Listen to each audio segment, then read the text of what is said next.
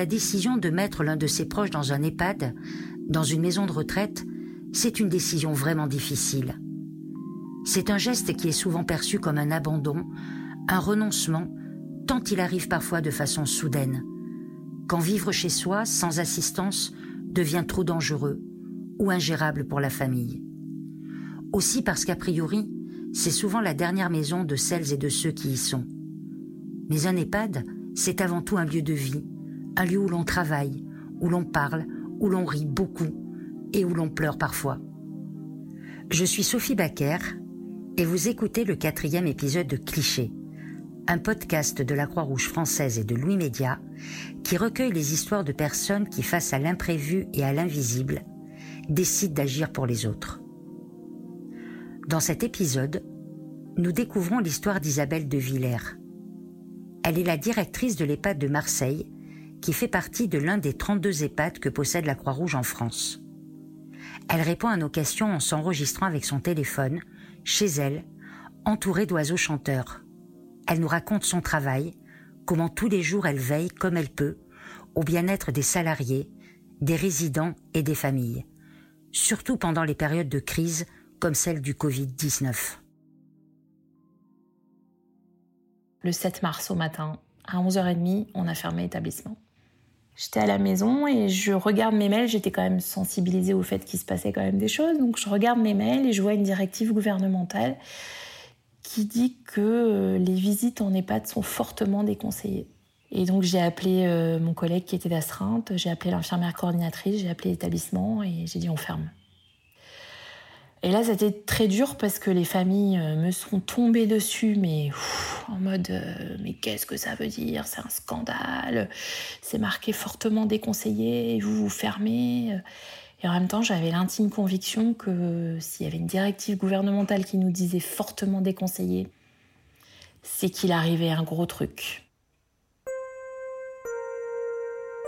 Alors à l'intérieur, on a tout de suite, enfin, on s'est dispatché, on a été voir euh, les résidents un par un, leur expliquant euh, voilà comment ça va se passer, voilà ce qui, on est obligé, il faut qu'on ferme, il y a un virus. On a essayé d'être très pédagogue. Et puis là, au sein de l'établissement, il y a eu des évolutions, hein, parce qu'au départ, euh, les résidents continuaient à aller et venir au sein de l'établissement, à manger ensemble, en salle à manger. Et puis un vendredi après-midi, il y a une directive gouvernementale qui descend en disant euh, maintenant il faut un mètre de distance entre tous les résidents. Et alors là, on se dit, euh, on se retrouve euh, avec l'infirmière co, le médecin co, et on se dit bon, alors concrètement, un mètre de distance, comment on fait? Et on fait des grandes affiches, des grandes flèches de 1 mètre qu'on affiche partout. On va voir tous les résidents. On change toutes les positions de la table, des tables de salle à manger. On met des étiquettes euh, sur les, sur les, tables en disant une assiette c'est là, l'autre assiette c'est là. Euh, et on explique tout ça. On reste jusqu'à pas d'heure le vendredi soir, mais euh, on sait que le samedi matin, bah, tout le monde sera à 1 mètre, quoi qu'il arrive. Et ça marche. Ils l'entendent, ils, sont drôles parce que ils prennent leur canne pour mesurer que ça fait bien un mètre autour d'eux. Donc euh, ils font des trucs qui nous font vraiment rire. Ils nous engueulent parfois parce que quand on monte dans l'ascenseur, euh, ils nous disent non mais à l'adresse je suis pas bien sûr qu'il y a un mètre. Donc euh, ils sont très très drôles et, et, on y arrive et ça marche. Et puis l'étape d'après, on nous dit eh ben maintenant il faut que chacun reste dans sa chambre et n'en sorte plus. Au départ je me dis c'est pas possible je peux pas faire ça, je vais pas y arriver. J'ai des résidents qui déambulent, euh, j'ai des gens qui ont des troubles cognitifs, je peux pas. Et pour autant, on se retrouve pareil toutes les trois, l'infirmière coordinatrice, la médecin coordinateur, et on se dit allez, qu'est-ce qu'on peut faire? Comment? Et on se lance, on y va. Et ça marche là aussi on explique à chacun. Et alors oui, bien sûr, hein, on va pas se mentir, euh, les résidents déambulants, bah, ils sortent de leur chambre, hein, on va pas les enfermer à clé, ça c'est pas possible. Mais on les raccompagne tout doucement, tranquillement, sans s'agacer, sans s'énerver, et ça marche. Finalement, ils comprennent. Voilà, et, je crois qu'il a fallu beaucoup de pédagogie. On a, on a, beaucoup rigolé. On, en a certains qu'on a appelés euh, euh, les spécialistes de l'évasion. Enfin, on les retrouvait. Enfin voilà, on a eu des moments aussi. Euh, moi, j'ai eu des moments de, de, de, rire, mais incroyables, où j'avais notamment une résidente qui a 101 ans. un soir vers 19h30, elle a dû penser qu'on n'était plus là. et je sors de mon bureau avec l'infirmière coordinatrice et je la vois au loin et je dis mais qu'est-ce que vous faites là? Bah je vais vous dire la vérité, euh, j'ai pensé que je me ferais pas attraper quoi. Donc euh, par contre j'ai parfaitement compris la consigne. Je vais remonter dans ma chambre. On va dire qu'on s'est pas vu. Et je suis vraiment désolée et j'ai éclaté de rire quoi. Je lui dis mais j'adore cette euh, voilà cette franchise, merci. c'est vraiment chouette de me le dire comme ça, mais je vous comprends. Je sais que c'est tellement dur d'être enfermé dans une chambre de 20 mètres carrés, enfin d'être euh, donc voilà, on a eu aussi des grands moments de rigolade. Hein. Il faut vraiment le reconnaître. J'avais déjà au préalable une relation assez proche des équipes, c'est-à-dire que je les connais hein, tous et tous individuellement, on discute beaucoup, ma porte de bureau est toujours ouverte, on peut venir me voir. Mais là, d'un seul coup, euh, il y a une nécessité euh, de se resserrer encore et de se rapprocher. Donc on a créé euh, sur WhatsApp, on a créé un chat. Enfin, j'ai créé un chat sur WhatsApp en me disant allez hop, euh, il faut qu'on puisse communiquer tous ensemble en temps réel et se dire les choses. Des petites vidéos de fêtes qu'on pourrait faire après ou de jeux qu'on pourrait imaginer faire avec les résidents. Donc on a eu cette période là et elle me répondait en m'envoyant euh, des gifs de, de, de, champagne ou de choses comme ça en nous disant on compte sur vous pour l'après. Enfin voilà, c'était c'était assez drôle. Il y a eu des moments beaucoup plus difficiles euh, pour nous vraiment, pour nous établissement et pour moi en tant que, personne, euh, l'annonce du premier cas de Covid, j'avoue que ça a été un moment dans ma vie personnelle absolument indescriptible. Une panique, vraiment. Je me suis dit, mais comment je vais faire? J'ai euh, du Covid dans cet établissement, j'ai 105 personnes, j'ai 50 salariés. Comment je vais gérer ça? Enfin, est-ce que j'en ai qu'un? Est-ce que j'en ai 10, 20 euh, Qui est touché Qui l'est pas? Est-ce qu'ils vont mourir de ça? Comment je vais prévenir les familles? Enfin, toutes ces questions. Et du coup, ce chat, il permettait aussi d'échanger sur tout ça. De dire, euh, bah voilà, euh, je veux, on a appris le cas Covid avec l'infirmière coordinatrice, on l'a appris à 23h un mercredi soir. Donc, bah, c'est de se dire, allez, Demain matin, les équipes, elles commencent à 6h30. Je leur envoie sur le chat un message en leur disant Je serai là à 7h moins le quart. Il faut qu'on se parle. Et euh, ça a permis, euh, voilà, donc il y a eu des moments beaucoup plus durs où là, les équipes envoyaient sur le chat, euh, quand il y a eu le premier cas, on a peur, qu'est-ce qu'on fait, comment on gère ça, ou des petites choses même techniques. Puis après, il y a eu un apaisement on a commencé à voir que bah, cette première patiente, on arrivait euh, à prendre soin d'elle, que ça allait plutôt bien.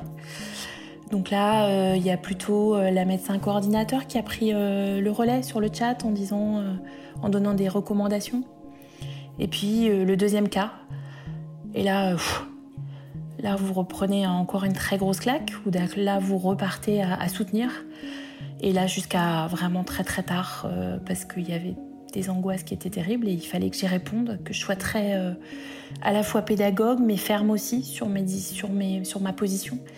C'était un particulier. Il fallait que j'aie cette posture de directeur, cette posture d'accompagnante, cette posture d'écoutante, être avec eux. Donc euh, ce chat, il m'a permis beaucoup de choses mais, et beaucoup de proximité. Mais euh, il, il, me demandait de me remettre en question en permanence pour savoir qu'est-ce que je peux, comment je gère ça là, à cet instant précis. Quand on a eu le deuxième cas, ça a été euh, c'était très différent. On s'est dit, euh, voilà, ben, du coup, le premier cas, on l'expliquait, c'était une sortie d'hospice, euh, on savait. Là, il n'y a pas d'explication, si ce n'est que c'était quelqu'un qui était pas trop loin de la, de la chambre de la, première malade, mais donc là, c'est la cata. Franchement, il y a 48 heures de flou total où je vois bien que les équipes se posent des milliards de questions. C'est passé comment euh, Qui qui euh, comment, euh, quoi. donc là, la panique. Et puis, vraiment, j'ai senti un vent, vraiment un vent d'angoisse de, d'angoisse au sein de l'établissement et, vraiment de partout. Et puis là, on a eu la chance de pouvoir faire tous les tests.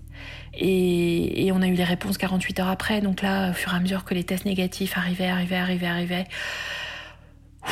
voilà, on est redescendu 48 heures après, euh, tout était revenu négatif. On avait euh, et on s'est dit, ok, c'est deux cas, et ça c'est fait. Et donc à ce jour, euh, bah, officiellement, euh, les deux résidentes qui étaient malades Covid euh, sont guéries. leur test est revenu négatif. on a pu rouvrir la zone Covid, donc elles sont maintenant il n'y a plus de mesures de précaution complémentaires. Hein. Il y a celles comme pour tous les autres résidents. Et elles sont officiellement guéries. Et donc, euh, on est super fiers quand même parce qu'on a réussi. Euh, on les a pas hospitalisées, on les a soignées sur place. Euh, voilà. Là, maintenant, les résidents, ils sont chacun dans leur chambre.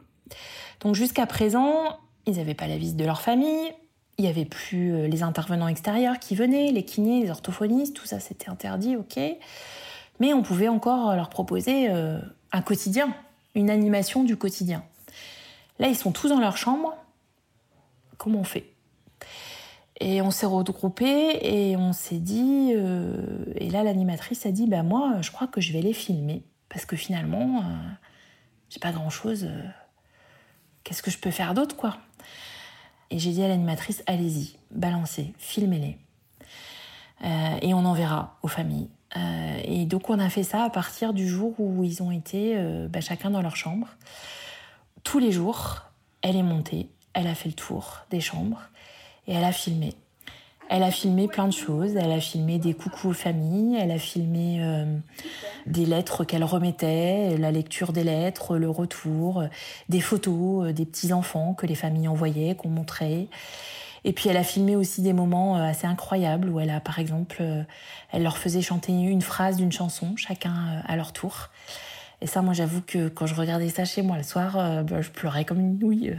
Comment ne pas perdre la tête, serrée par des bras audacieux, car on croit toujours aux doux mots d'amour quand ils sont dits avec les yeux. Je trouvais ça super émouvant. Je me dis, ils sont confinés, euh, ils ont des troubles cognitifs, et pour autant on leur fait chanter euh, Mon amant de Saint-Jean, et c'est parfaitement en place. La mélodie est super top, ils chantent super bien, et, euh, et on envoyait ça, un nouveau lien aux familles, tous les soirs. Ce qui fait que tous les soirs, les familles avaient un lien et voyaient leurs proches aujourd'hui, quoi. Quand on a envoyé les premières vidéos, voilà, on envoyait tous les soirs bien sagement notre lien vidéo. Et puis euh, la psychologue de l'établissement, elle, euh, elle était en télétravail et elle appelait les familles régulièrement au téléphone. Et très rapidement, les familles euh, lui ont dit Mais nous, il faut qu'on fasse un truc en retour, quoi. On a envie. Donc elle l'a organisé et euh, elle a fait le montage. Ils ont, ils ont envoyé chacun, chaque famille qui voulait envoyer une photo, euh, un message, euh, un petit bout de chanson. On avait fait la blague, enfin c'est moi qui avais fait la blague dès le départ. J'avais appelé l'EHPAD et la résidence autonomie le fort. J'avais dit on garde le fort. Euh, vous inquiétez pas. Je leur disais en permanence, euh, nous on est là et notre job euh, c'est de garder le fort. Donc sur la vidéo, il y avait il y avait plusieurs familles qui avaient mis vous êtes formidable FORT en gros. il y avait des, des, petits enfants qui avaient qui avaient fait des, des, dessins. Enfin il y avait plein plein de choses. Et, et ça avait été monté sur la chanson que Jean-Jacques Goldman avait repris sur les soignants. Et là aussi, euh, donc ça, a rajouté euh, encore de l'émotion. Et je l'ai diffusé aux équipes à la transmission. Et là aussi, euh, waouh, ça a été un grand moment en fait. Et du coup, les équipes se sont dit, ah ouais, ça a vraiment du sens ce truc-là, quoi.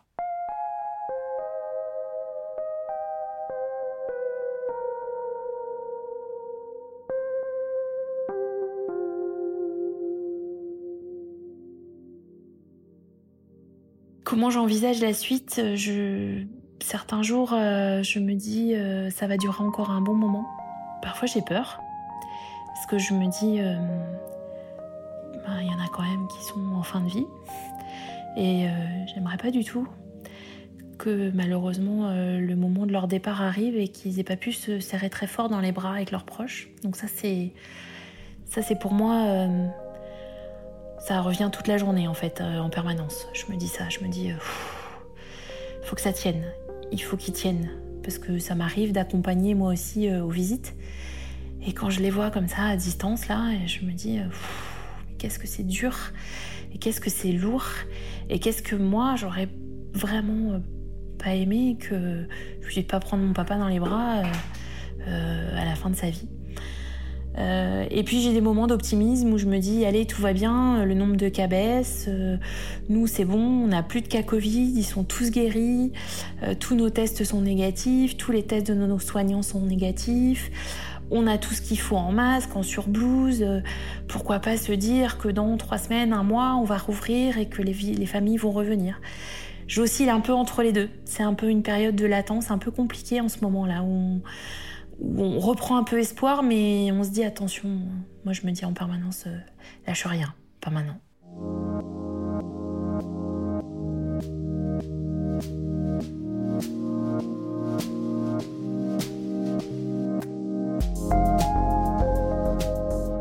Vous venez d'écouter le quatrième épisode de Cliché, un podcast produit par la Croix-Rouge française et Louis Média.